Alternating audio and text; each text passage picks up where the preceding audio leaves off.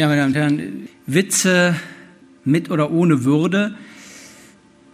Was würde ich gerne machen heute im Rahmen des Vortrags? Ich würde Ihnen zu gerne, äh, zunächst gerne äh, ein bisschen was erzählen über die Würde des Menschen, also was den der Gegenstand des Witzes, wenn er die Würde ist, ausmacht.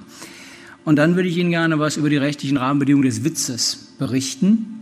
Der Witz ist ja juristisch betrachtet entweder nur eine Meinungsäußerung oder zusätzlich auch noch Kunst, also Satire. Und ähm, für ähm, eine solche Freiheit, eine Meinung oder Kunstäußerung zu tun, gibt es Grenzen und die Grenzen sind vergleichsweise weit und sie kollidieren gerne auch mit ähm, anderen Grundrechten, insbesondere etwa mit der Religionsfreiheit. Das ist typischerweise so, dass der Witz sich ein Opfer sucht und ähm, ja, um die Karikaturisten Gräser und Lenz, von denen dieses Bild ist, äh, zu zitieren, dass ich Ihnen gerne im Lauf der Veranstaltung noch so ein bisschen weiter als einziges Großes, was ich jetzt zeige, vorstellen würde. Ähm, äh, anhand dessen kann man auch für meine Begriffe ganz gut äh, äh den würdevollen Witz diskutieren. Äh, zu zitieren, Gräser und Lenz haben gesagt, jeder gute Witz hat ein Opfer. Also leuchtet Ihnen das ein? Wenn ich sage, jeder gute Witz hat ein Opfer, es können Opfer des Witzes sein, das kann man selber sein, ne? wenn man sich über ähm, sich lustig macht oder es können auch andere sein.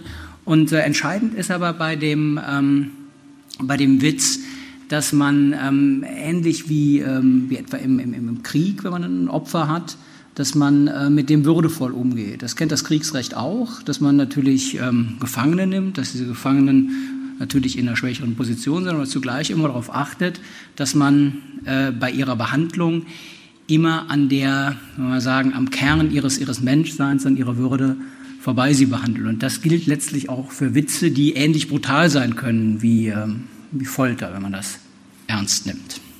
Okay, also so viel zu den Rahmenbedingungen. Witze mit Würde. Fangen wir zunächst mal an mit dem äh, mit der Messlatte für den Witz, das wäre die Würde. Die Würde des Menschen ist die einzige Würde, die wir kennen. Andere Lebewesen, also nicht von Menschen geborene Wesen, haben keine Würde.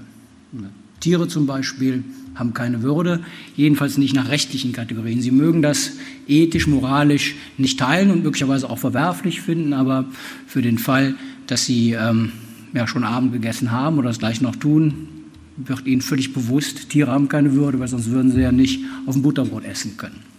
Und ähm, der Begriff der Würde ist also dem Menschen vorbehalten.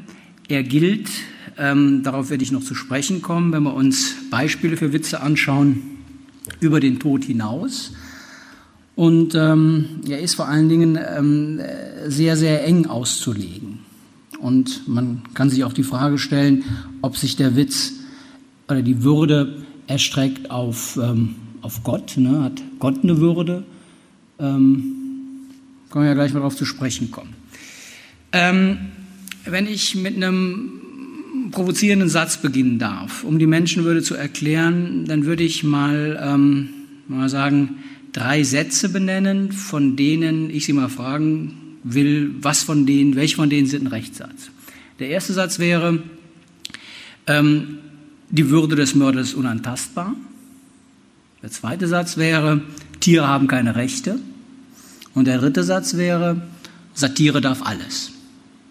Der dritte Satz ist ein sehr berühmtes Zitat von Kurt Tucholsky. Er hat sich mal über Witze verbreitet und hat er gesagt, was darf Satire? Hm, die Satire muss übertreiben und in ihrem tiefsten Wesen nach ungerecht sein. Sie bläst die Wahrheit auf, damit sie deutlicher wird und sie kann gar nicht anders arbeiten als nach dem Bibelwort. Es leiden die Gerechten mit den Ungerechten. Also das ist das, was Satire will und der Witz darf. Nach dem, was Kurt Tucholsky sagt und für ihn kommt die Schlussfolgerung raus, was darf Satire? Alles. Nun stimmt das, darf Satire alles. Wie ist es mit der Rechtssatzqualität dieses Satzes. Fangen wir mal mit den leichteren Rechtssätzen an. Was würden Sie sagen? Ist die Würde des Mörders ist unantastbar ein Rechtssatz? Oder ist ein Unrechtssatz?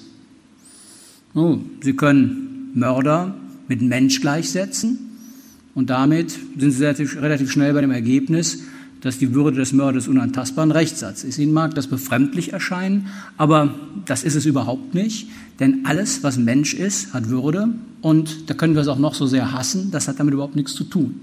Die Würde ist der einzige Wert, den man nicht abwägen kann nach der Verfassung. Also normalerweise ist es so, dass jedes Freiheitsrecht eine Grenze hat und diese Verhältnis zwischen Freiheit und Grenze ist aufgehoben für die Würde. Die Würde hat keine Grenze. Sie ist schlicht unantastbar und sie gilt für jedermann uneinschränkbar.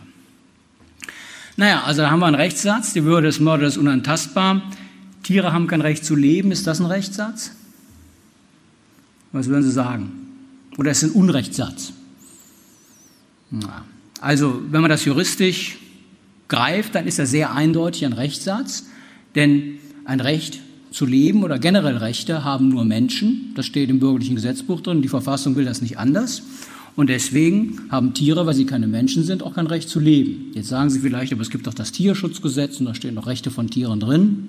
Naja, das ist nicht ganz richtig. Das Tierschutzgesetz schützt keine Rechte von Tieren, sondern er legt Menschen Pflichten auf.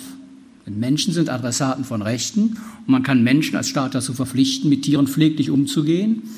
Aber das heißt nicht, dass der Gesetzgeber deswegen hinginge und Tieren vielleicht Würde oder gar ein Recht zu leben gäbe. Das tut er nicht. Also zwei Rechtssätze, die merkwürdig klingen. Die Würde des Mörders unantastbar ist eindeutig einer und Tiere haben keine Rechte ist genauso eindeutig einer. Wie sieht's aus mit dem schwierigsten Satz von den dreien? Satire darf alles. Darf Satire wirklich alles oder gibt es Grenzen? Die Satire ist, wenn man Kuch Tucholsky mal glaubt, dazu da, zu übertreiben, ja wirklich auch zu verletzen. Sie darf aber letztlich die Würde nicht verletzen. Schauen wir uns an, wo die Satire letztlich was sie angreift oder ne, was, sie, was sie letztlich äh, ähm, zum Gegenstand hat. Die Satire hat zum Gegenstand die Äußerung einer Meinung und die Meinung als solche ist ein ausgesprochen hochgeschütztes Gut unserer Verfassung. Das liegt daran, dass unsere Verfassung in der Tradition entstanden ist, wo Meinungsäußerungen für Menschen ja, sehr stark reglementiert war und es gab Zensur zu Zeiten des Dritten Reiches und diese Verfassung wollte das nie mehr. Und er hat sie gesagt, zumindest das Bundesverfassungsgericht sagt das so deutlich, dass die, das Recht auf freie Meinungsäußerung eine Grundlage des Menschseins überhaupt ist und dass sie den Menschen ausmacht, die freie Meinungsäußerung, und dass deswegen die freie Meinungsäußerung ja sehr, sehr weit reicht. Die freie Meinungsäußerung hat aber zugleich Grenzen. Die Grenzen liegen in den Rechten anderer, im Schutz der Jugend und in sogenannten allgemeinen Gesetzen. Am leichten lässt sich das doch erklären am Recht der persönlichen Ehre. Wenn wir uns einen Witz anschauen und uns die Frage stellen, ob er die persönliche Ehre verletzt, da fangen wir doch mal vielleicht mit einem ganz plumpen an. Nehmen wir mal das Satiremagazin Titanic aus dem Juli 2012. Ich weiß nicht, ob Sie sich daran erinnern, da gab es im Vatikan eine undichte Stelle. Und zwar sind ähm, Dokumente aus dem Vatikan verschwunden und ähm, man hat sich gefragt, was ist das? Wo sind die hingekommen? Wer hat die durchgestochen und so weiter? Und ein Satiremagazin ist nicht dafür da, in der Situation ähm, ja, das freundlich zu beschreiben, sondern es ist dazu da, das spitz und satirisch zu beschreiben. Wie hat die Titanic das gemacht? Ähm, ich halte das mal hoch. Sie haben den damals amtierenden Papst abgebildet und haben gesagt, die undichte Stelle ist gefunden. Und Sie sehen hier die Definition der undichten Stelle für den Fall, dass Sie mehr sehen wollen. Das Ding hat auch noch eine Rückseite. So. Also, undichte Stelle, noch eine undichte Stelle. Das ist eine Meinungsäußerung der Titanic ist es auch Kunst? Sie sagen nein, Was ist denn Kunst? Ja, Sie sagen, das ist keine Kunst, das ist Beleidigung, haben mir aber noch nicht erklärt, was ein Unterschied zwischen Kunst und Beleidigung ausmacht. Wollen Sie auch nicht, ne? Da verstehe ich, das ist auch sehr, sehr schwer. Ne? Also ge gefühlt ist das hier ähm, ja eine Beleidigung, das wäre ein Straftatbestand, ähm, das müsste man mal genauer gucken. Aber gefühlt ist es doch auf jeden Fall möglicherweise eine Ehrverletzung. So, wer wird denn hier verletzt in seiner Ehre? Die Person des Papstes, ja? Okay, wird denn auch möglicherweise, ähm, wir sagen, ähm, Gott verletzt in seiner Ehre? Ne, der eher nicht, der steht drüber. Ne? Also Gott hat, wenn man so will, keine Ehre. Ehre haben die, die an ihn glauben und deren ähm, ja, Ehre wird verletzt. Ja, wird denn hier jetzt, ähm, wenn wir sagen, äh, das Religiöse verletzt in diesem Witz. Das nicht, sondern es wird verletzt, die Ehre der Person. Und ähm, die Frage stellt sich, ähm, ist das angemessen? Ist das eine Ehrverletzung, die auf die Person des Papstes zielt? Ja, wir haben hier einen Mensch, der dahinter steckt. Das ist ähm, Papst Benedikt. Und ähm, der, der wäre austauschbar, das stimmt. Aber ja, ist es ein Witz über den Papst? Das ist kein Witz über den Papst, sondern worüber ist es ein Witz? Ein Witz über die Person. Ist es, ist es nicht eher ein Witz über eine undichte Stelle? Ein Witz über die Kirche. Ist es ein Witz über die Kirche? Inwiefern wird denn die Kirche diskreditiert durch, diese, durch dieses Foto? Die Organisation wäre die Kirche. Oder was, oder was ist die Organisation, die hinter dem Papst steht? Da müssen Sie mir helfen. Also die Gläubigen. Ah, okay, Sie sagen, es ist ein Witz über den, der diese ähm, undichte Stelle erzeugt hat. Ja? Das finde ich auch. Also man kann sich ja lustig darüber machen, dass im Vatikan Dokumente wegkommen. Ist ja ungeheuerlich. Wie überall anders auch. Darüber macht man, wo man geht und steht, Witze. Wenn irgendwas wegkommt, das ist peinlich, dann äh, kann man darüber ja Witze machen. So, worin liegt denn das Problem dieses Witzes? Also immer noch bei der Ehrverletzung. Ist das ein Witz, der die Ehre der Person des damaligen Papstes zum Opfer hat oder hat ein anderes Opfer? Die undichte Stelle, genau. Demnach stellt sich doch die Frage, ist das ein ehrverletzender Witz, ja oder nein? Wenn das Opfer des Witzes doch nicht die Person ist, sondern wenn das Opfer des Witzes doch nur der Vorgang ist, dass da Dokumente weggekommen sind, ja, ist er dann noch eher verletzend? Der Papst wird lächerlich gemacht. Genau, also im Vordergrund wird der, wird der Papst lächerlich gemacht. Ist es ein Witz über, ich sag's mal nüchtern, Altersinkontinenz? Das ist es nicht. Wenn es ein Witz über Altersinkontinenz wäre, dann könnte man sich ja die Frage stellen, tritt dieser Witz dem Papst zu nah, wenn er altersinkontinent ist? Das wissen wir nicht und wir glauben auch nicht, dass der Witz darum geht. Es geht um die undichte Stelle. Also, wenn wir das einkreisen, dann haben wir eine Meinungsäußerung. Die Meinungsäußerung besagt, naja, wenn es im Vatikan eine undichte Stelle gibt, wo Dokumente rausfließen, dann darf man das ja berichten und darüber darf man ja auch eine Meinung haben, dass das ein, ja, wenn wir sagen, bemerkenswerter Vorgang ist. Gut. Das bedeutet, der Papst ist doch an dieser Stelle nicht verletzt worden, mal rein logisch betrachtet. Ne? So muss man es wohl sehen. Zumindest mal der Vatikan, die Bischofskonferenz, ich weiß nicht, wer in dieser Situation rechtliche Schritte erwägt, hat es so gesehen und sie haben das auf sich beruhen lassen. Sie haben ja auch Juristen und Juristen fragen sich dann, wann lohnt es sich, gegen eine Diffamierung vorzugehen? Ja, nur dann, wenn es rechtlich gehaltvoll oder rechtlich erfolgreich ist. In dem Fall hat man von vornherein die Einschätzung gehabt, dass das ähm, als Rechtsfall jedenfalls ungeeignet ist. So, und damit sehen wir natürlich schön das Zusammenspiel zwischen Geschmacklosigkeit und Meinungsäußerungsfreiheit, Kunst auf der einen Seite. Was daran Kunst ist, ja, das steht mir nicht zu, das zu bewerten. Ne, also meine Aufgabe ist es, äh, zu sagen, ob die Kunst über eine Grenze gegangen ist, unabhängig davon, ob es Kunst ist. Also mir geht es weniger darum zu sagen, ob das Kunst ist, das wird jeder von uns vielleicht anders beurteilen. Mir geht es um die Frage, ist das, was auch immer es ist, lassen wir mal dahin stehen, ob es Kunst ist, ähm, etwas, was in einen Bereich vordringt, der tabu ist.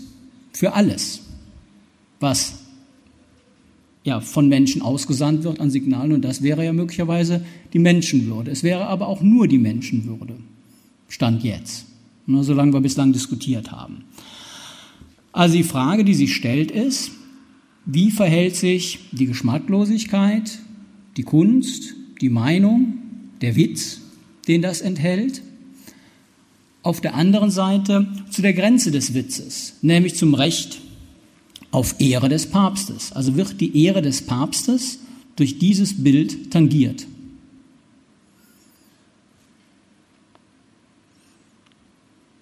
Für mich nicht, weil nach dem, was wir gesagt haben, es gar nicht um den Papst geht. Da hätte auch jede andere undichte Stelle stehen können. Es wäre nur nicht so lustig gewesen, weil das natürlich in der Situation passt. Ich würde Ihnen gerne an einem anderen Beispiel, das von der Rechtsprechung entschieden worden ist, zeigen, wie die Rechtsprechung mit solchen Fällen umgeht. Ich weiß nicht, ob Sie sich an Jürgen Klinsmann erinnern können. Der war mal Bundestrainer und er war auch Trainer des FC Bayern München. Und dann hat er eine Zeit lang äh, seinen Job ganz gut gemacht, aber irgendwann ja, ging die Mannschaft in den Keller. Das war Ostern 2009. Da ging es dem Bayern München mit ihm als Trainer ganz schlecht. Und da hat die Tageszeitung auf ihrer Seite 1, wohlgemerkt Ostern 2009, auf ihre Weise die Auferstehung als Osterwunder thematisiert. Und sie haben gesagt, Always look on the bright side of life, das ist ein Zitat aus einem Film, den auch viele für blasphemisch halten, das Leben des Brian von Monty Python. Und ähm, dann haben sie ähm, eine, ein Foto aus dem Film genommen und haben an die Stelle des Kopfes dieses Jesus-Darstellers, der da Brian heißt, den Kopf von Jürgen Klinsmann montiert. Und da steht da von Deutschland Superstar zu Bayerns Buhmann, Sunnyboy Jürgen Klinsmann versiebt ein Spiel nach dem anderen, warum dem gefallenen Heiland jetzt die Kreuzigung droht. Das steht hier. Ich persönlich habe gedacht, ja, das ist doch mal eine Ostergeschichte der besonderen Art. Da ist ja alles dabei, was wir brauchen. Da geht es um Kreuzigung, um Auferstehung, um Heiland und so weiter. Das muss nicht jeder lustig finden, aber das ist nicht wichtig, ob das jeder lustig findet. Entscheidend ist nur, ob es im Rahmen der Meinungsäußerungsfreiheit eine Grenze überschreitet, die unzumutbar ist für den Abgebildeten. Der Abgebildete auf diesem Foto ist ein Mensch, der sich anders als der Papst verletzt sah durch diese Darstellung. Und ähm, der Klinsmann hat damals in München gelebt und gearbeitet und hat deswegen diese Tageszeitung in München vom Landgericht verklagt. Mit der Begründung, dass diese Titelseite des, äh, der Tageszeitung ähm, seine Religionsfreiheit verletzen würde.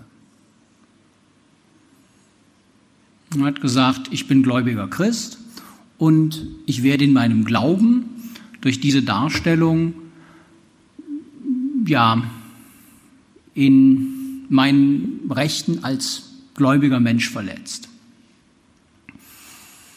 Und jetzt haben wir an der Stelle eine Aussage des Gerichts, die ich Ihnen gleich nennen werde. Aber vielleicht zunächst einmal die Frage, was glauben Sie? Wird Klinsmann durch diese Darstellung, die ja eindeutig ist, er wird als gekreuzigter, noch nicht aufgestandener, erstandener äh, Heiland dargestellt, wird er in seiner Ehre auf, ähm, ja, als, als Christ und in seiner Religionsfreiheit verletzt. Ist das etwas, was ihn zu Recht vors Gericht gebracht hat?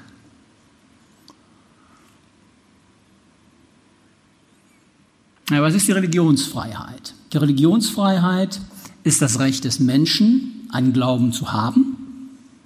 Das nennt man als Jurist Forum internum, also in sich selber ein Forum des Glaubens zu haben.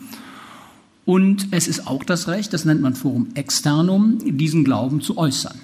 Diese beiden Rechte gewährt die Religionsfreiheit. Ja, wenn wir uns das anschauen, dann stellt sich doch die Frage, ob Jürgen Klinsmann in seinem Recht, eine Religion zu haben, beeinträchtigt worden ist. Und das ist er nicht, denn er durfte auch weiter gläubiger Christ sein, ohne dass die Taz was dagegen hatte. Wurde er denn in seinem Bekenntnis, also den Glauben zu äußern, verletzt?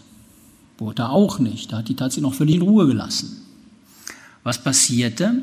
Es wurde mehr oder weniger auf seinem Rücken, das ist das, was Herr Dr. Breuer eben sagte, ein mehr oder weniger lustiges Exempel statuiert. An einem öffentlich bekannten Menschen, ja, mehr oder weniger wurde ein Witz gemacht. Unter Zuhilfenahme der Religion. Stört das hier im Raum jemand? Weiß ich nicht, aber es gibt genug Menschen, die sich daran stören könnten. Klinsmann war so einer und ich glaube, dass es viele Gläubigen gibt, die sagen, das gehört sich doch, die sagen, das gehört sich doch nicht. Es gehört sich doch wohl nicht, Witze über Gott zu machen und über den Glauben zu machen. Und stimmt das? Gehört sich das nicht? Wahrscheinlich stimmt das. Das gehört sich nicht. Aber die Frage, ob sich das gehört oder nicht gehört, ist die rechtlich relevant? Nee, die ist völlig irrelevant. Wir müssen also deutlich unterscheiden zwischen dem, was man moralisch darf, was geschmackvoll ist, und was vielleicht nicht geschmackvoll ist, aber eben nicht ehrverletzend ist. Und die Frage nach der Ehrverletzung, für die gibt es ähm, ja eine, mal sagen, vergleichsweise eindeutige Messlatte, wann was ehrverletzend ist. Also immer dann, wenn der Mensch getroffen wird durch einen Witz, in seinem Kern als Menschen und zwar nicht scharf oder spitz, sondern entwürdigend.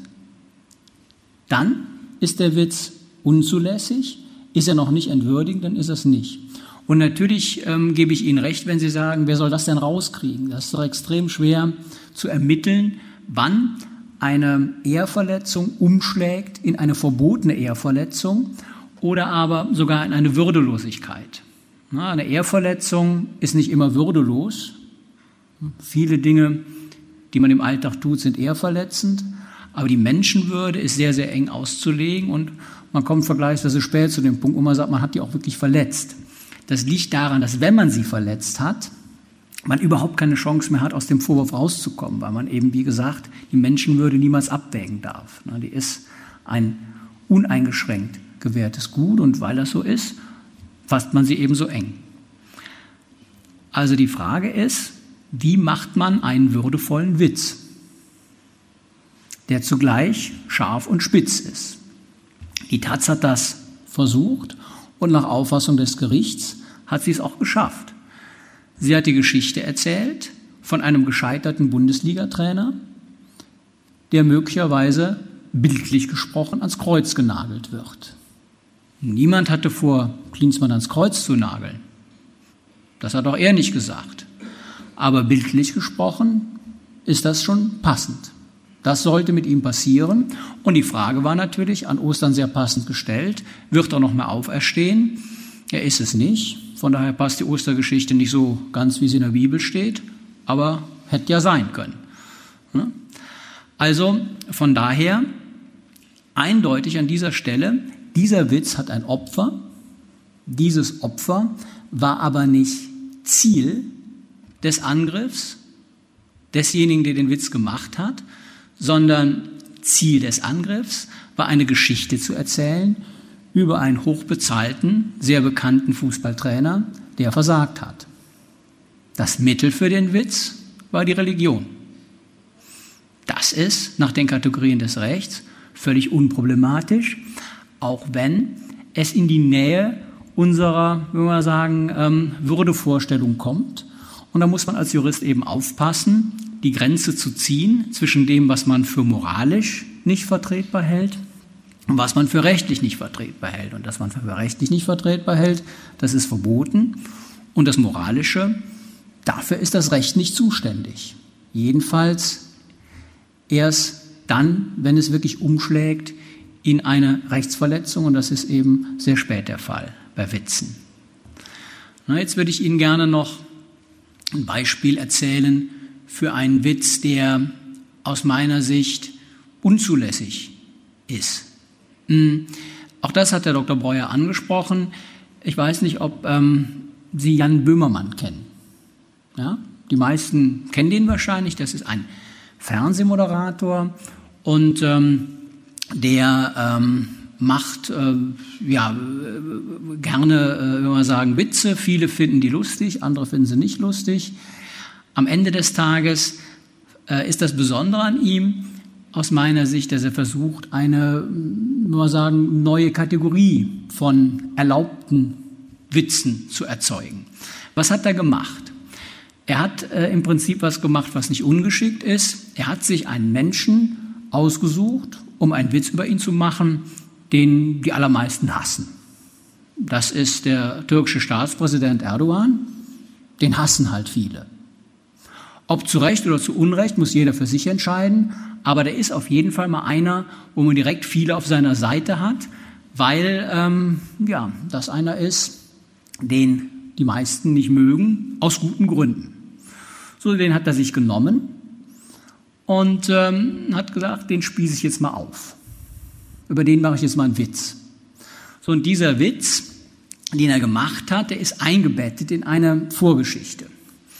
Und zwar hat äh, Erdogan sich beschwert darüber, dass in einer Satiresendung im Fernsehen ein Witz über ihn gemacht wurde. Er hat gesagt, das ist ein Witz, der ist unzulässig, das ist Schmähkritik, der beleidigt mich.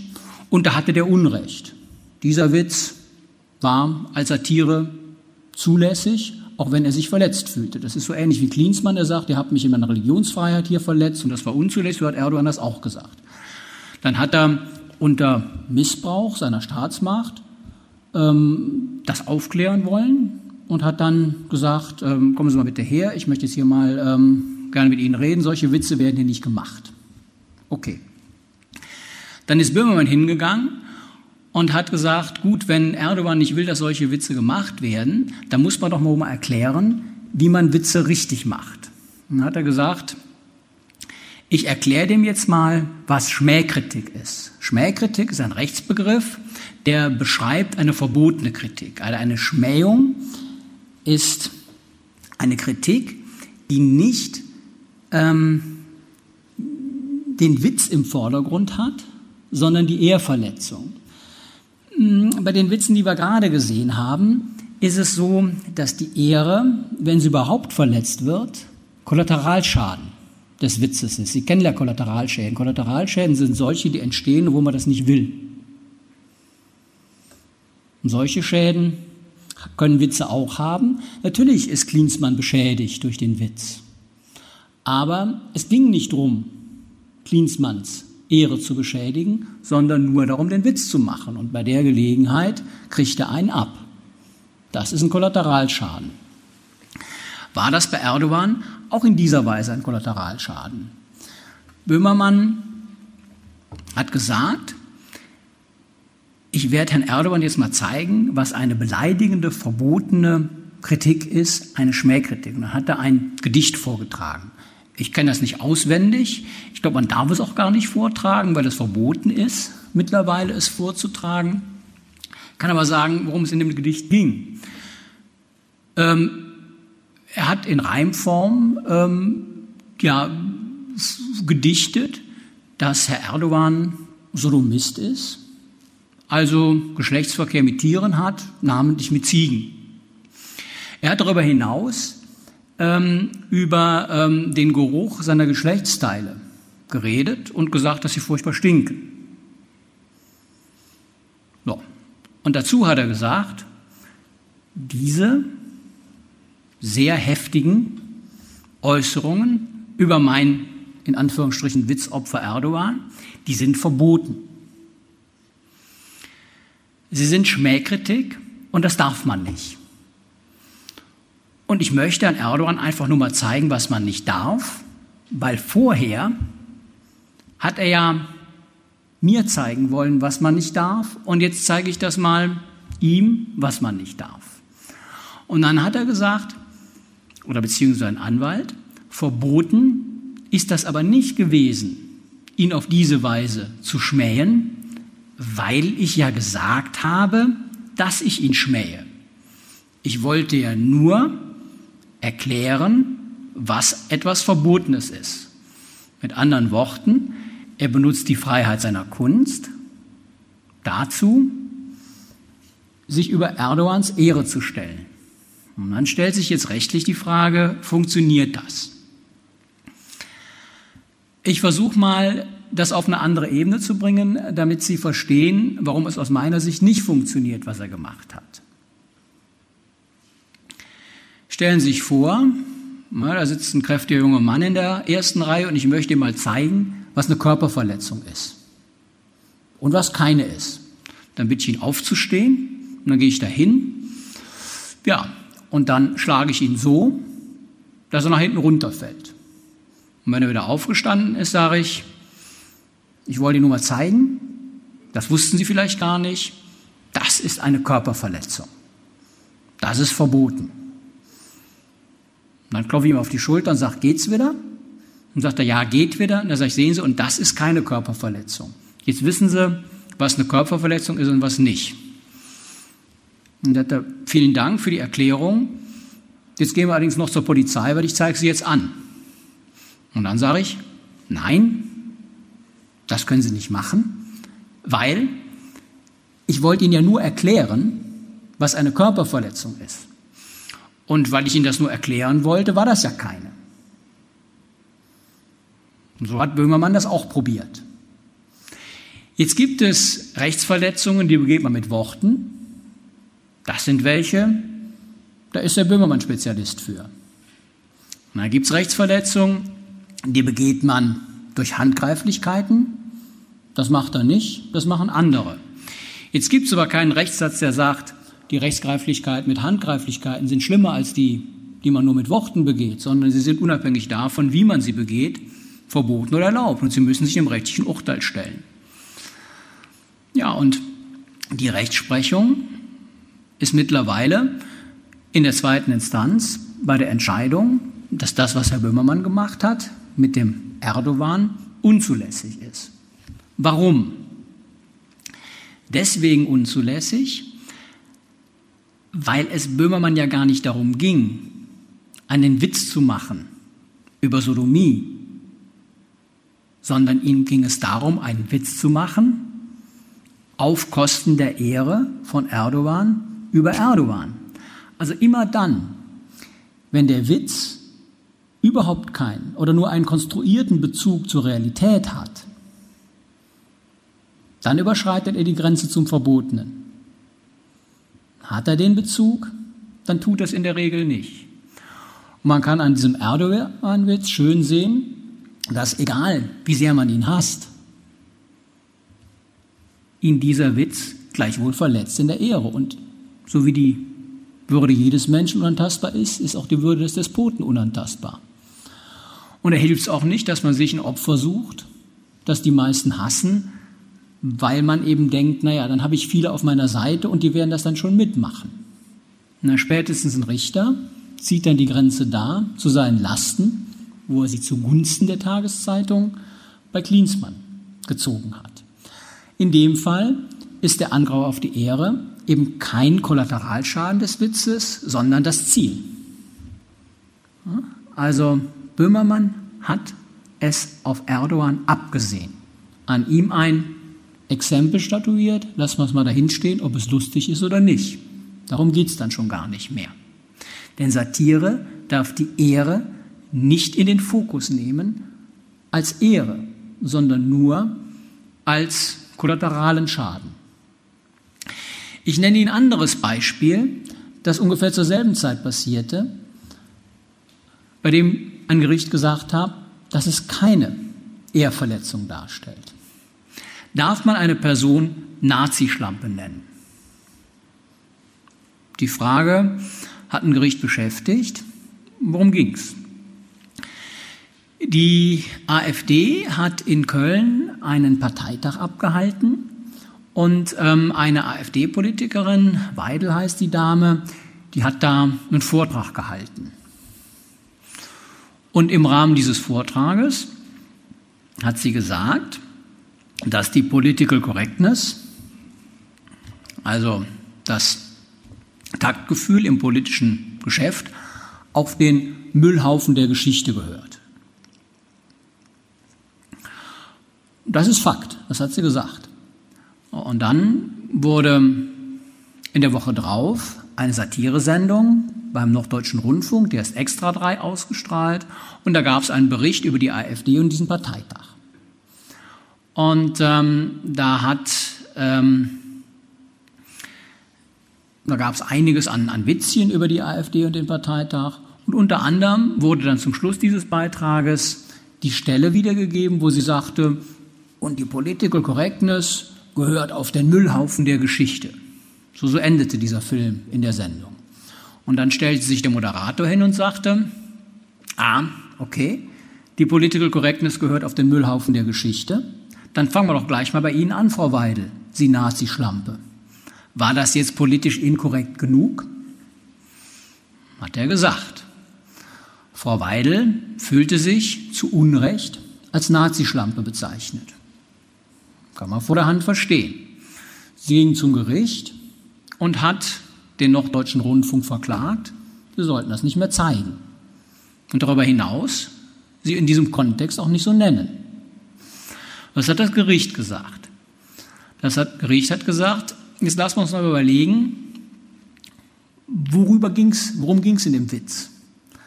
War das ein Witz über eine Nazischlampe oder war das ein Witz über politische Korrektheit? Und vor allen Dingen, weswegen wird der Witz gemacht? Weil sie sagt, wir brauchen die politische Korrektheit nicht mehr? Oder weil sich der Fernsehmoderator das unabhängig von jedem Anlass, so wie Böhmermann, ausgedacht hat? Dann haben die gesagt, nein, der hat das ja nicht ausgedacht. Sie hat ja gesagt, wir brauchen die Political Correctness nicht mehr. Dann hat er das aufgespießt und gesagt, gut, wenn wir die nicht mehr brauchen, dann brauchst du sie ja auch nicht mehr. Und dann darf ich dich jetzt mal politisch unkorrekt nennen, nämlich Nazischlampe.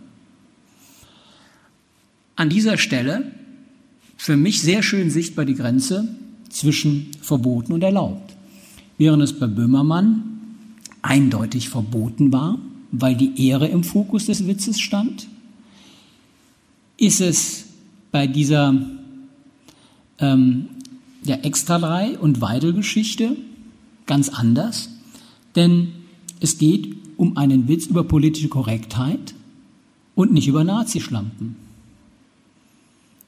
Wenn sie selber Geister ruft und sie werden dann gegen sie verwendet, dann ist das nicht unzulässig, weil sie es ist, der den Witz provoziert hat, die den Witz provoziert hat. Hm? Und ähm, so funktioniert es in der Rechtsprechung. Es gibt sehr ähm, äh, eindeutige Kategorien für den Grenzverlauf zwischen verbotenem und erlaubtem Witz. Und an der Stelle konnte man das sehr schön sehen, dass der Witz die Grenzen des Erlaubten nicht überschritten hat. Hm.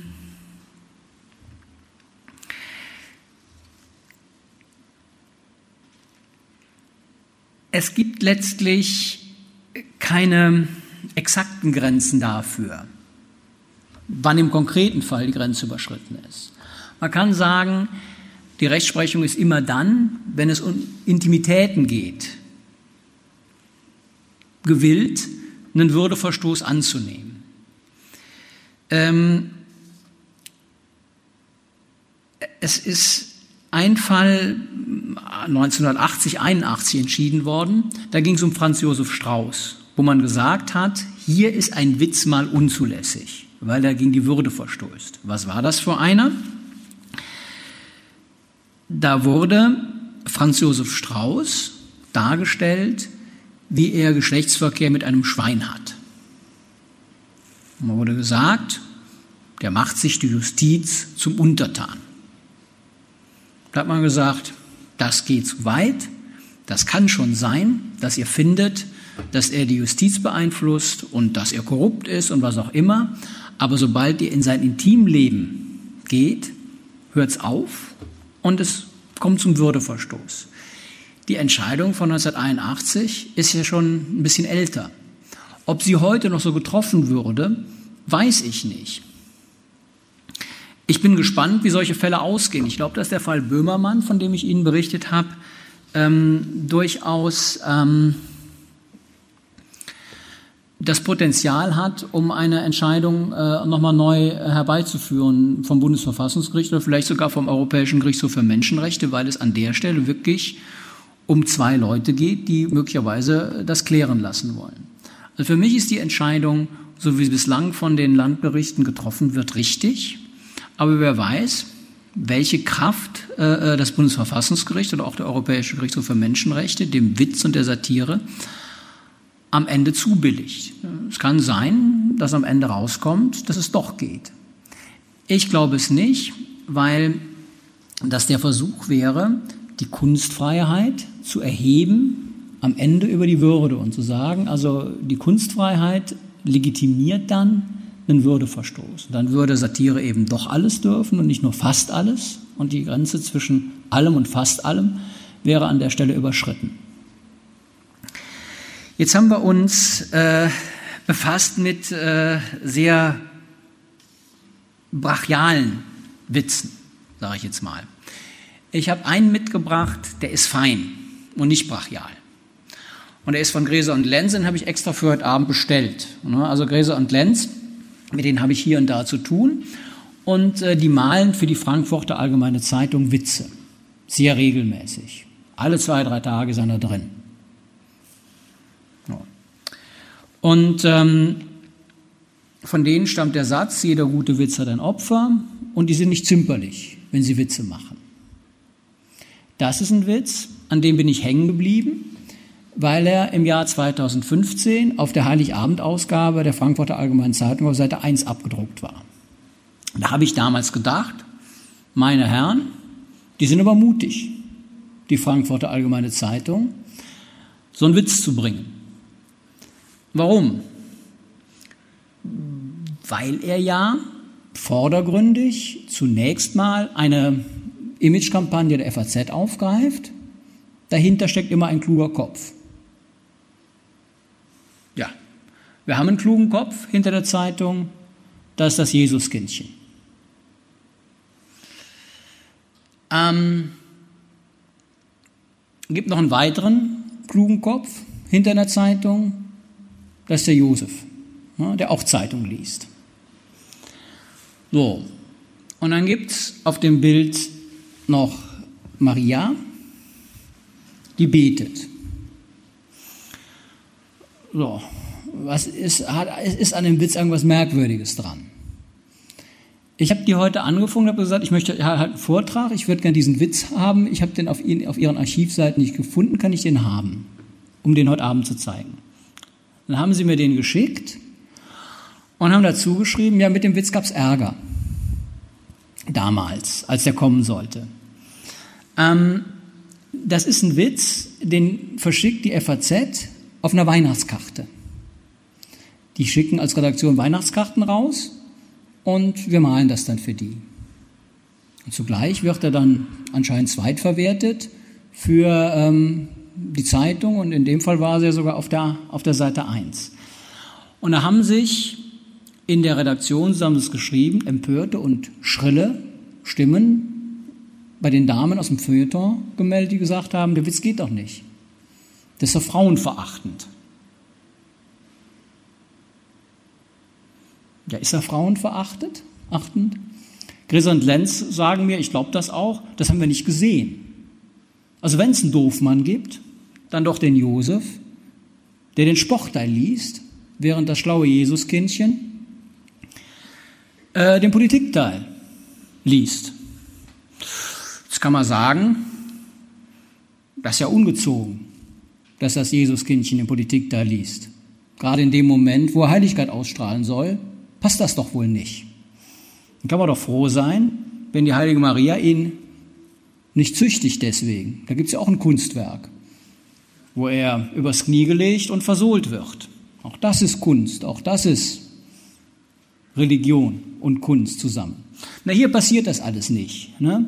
Der liest ungezüchtigt Zeitung. Wenn Sie mich fragen, das gehört sich nicht für einen geborenen Heiland, Zeitung zu lesen.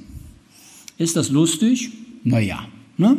Also zumindest mal steckt da ja ein bisschen mehr drin, als nur hinter dem steckt nur ein kluger Kopf. Beim Josef kann man sagen, gut, der ist ja auch gelackmeiert, weil der muss ja den Sport, der liest den Sportteil, der kann sich für nichts Vernünftiges interessieren und selbst der Esel, ne, der guckt auch noch in die Zeitung.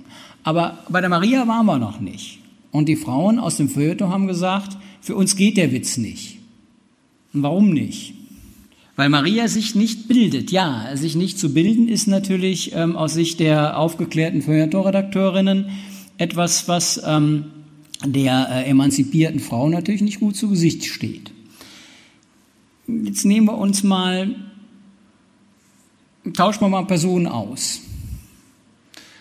Nehmen wir mal Maria und setzen sie hinter die Zeitung und holen den Josef mal aus der, hinter der Zeitung hervor und setzen ihn mal links hin wo er andächtig betet. Da würde doch als Mann man wahrscheinlich sagen, was soll denn das? Ich sitze hier und bete, wahrscheinlich nachdem ich gerade hier den ganzen Haushalt gemacht habe, den Stall ausgemistet, die Tiere gefüttert und so weiter, während die beiden mal schön Zeitung lesen. So läuft es doch wohl nicht. Na gut, das ist natürlich so ein bisschen das Frauenbild, das traditionell ist. Die Frau ist andächtig, fromm und die Männer lesen Zeitungen. Und ich weiß nicht, ob das kein typisches Bild ist aus vergangenen Jahren, vielleicht auch noch aus heutigen, dass die beiden Paschas, Vater und Sohn, am Küchentisch sitzen und Zeitung lesen, während die Mama betet, kocht oder den Haushalt macht. Wenn sie sich dadurch nicht angesprochen fühlen als Frau, umso besser. Es gibt aber Frauen, die sich anscheinend daran gestoßen haben. Ist das verständlich? Ja, finde schon. Also, wenn ich dargestellt würde als jemand, der da teilnahmslos betet, während die anderen gebildeten Tätigkeiten nachgehen, würde ich mich vielleicht schon ein bisschen angegriffen fühlen. Ähm, sieht man dann noch, dass es Frauen gibt, die Maria und Josef Rollen haben, nämlich Vater und Mutter sind für Kinder. Wie ist das in einer normalen Familie? Der Vater geht arbeiten und hat nicht viel Mut mit den Kindern. Ich sage das mal ganz selbstkritisch. Während ich arbeite,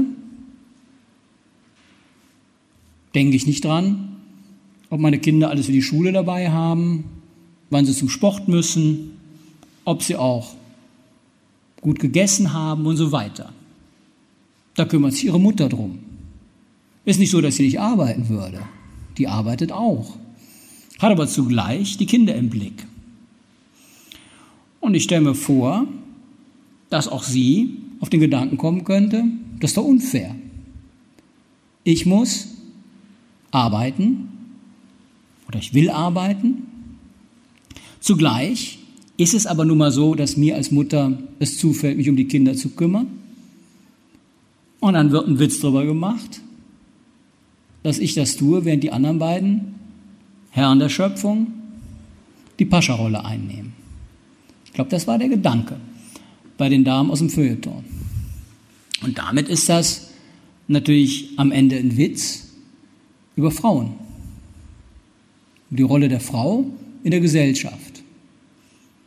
Wenn man das so sieht, dann ist es natürlich noch mutiger am Heiligabend. Und vielleicht ist es auch unpassend. Vielleicht ist auch nur die Dimension des Witzes, die ich gerade reingelesen habe, unpassend für Heiligabend. Aber Sie können natürlich dem Witz nicht vorschreiben, bestimmte Aussagen zu enthalten oder nicht. Wenn die den einmal gemalt haben, dann ist er gemalt. Und dann steht jeder Frau frei, das drin zu sehen, was ich Ihnen gerade erzählt habe. Dann kann es einem passieren, dass selbst wenn man das gar nicht im Blick hatte, was Gräser und Lenz gesagt haben, man Opfer seines eigenen Witzes werden kann. Die haben den anders gemalt und anders gewollt und dann kriegt er aber ein Eigenleben. Und vielleicht ist der Gedanke sogar drin, weil er ihnen einfach entwichen ist, ohne dass sie ihn gemerkt haben. Wir sind ja beides Männer und sind vielleicht nicht so sensibel an der Stelle, wo es darum geht, ob man über eine Frau vielleicht einen Witz gemacht hat. Ist das ein Witz ohne Würde? Nee, das ist er nicht. Der Witz ist zulässig. Ist er lustig? In bestimmten Ebenen ja, in anderen Ebenen ist er möglicherweise je nach Perspektive eher geschmacklos. Das ist jetzt eine Frage, wie streng Sie mit dem Witz sind und wie nah Ihnen der Gedanke ist. Aber das ist, wie gesagt, Ihre Sache und Ihre Entscheidung.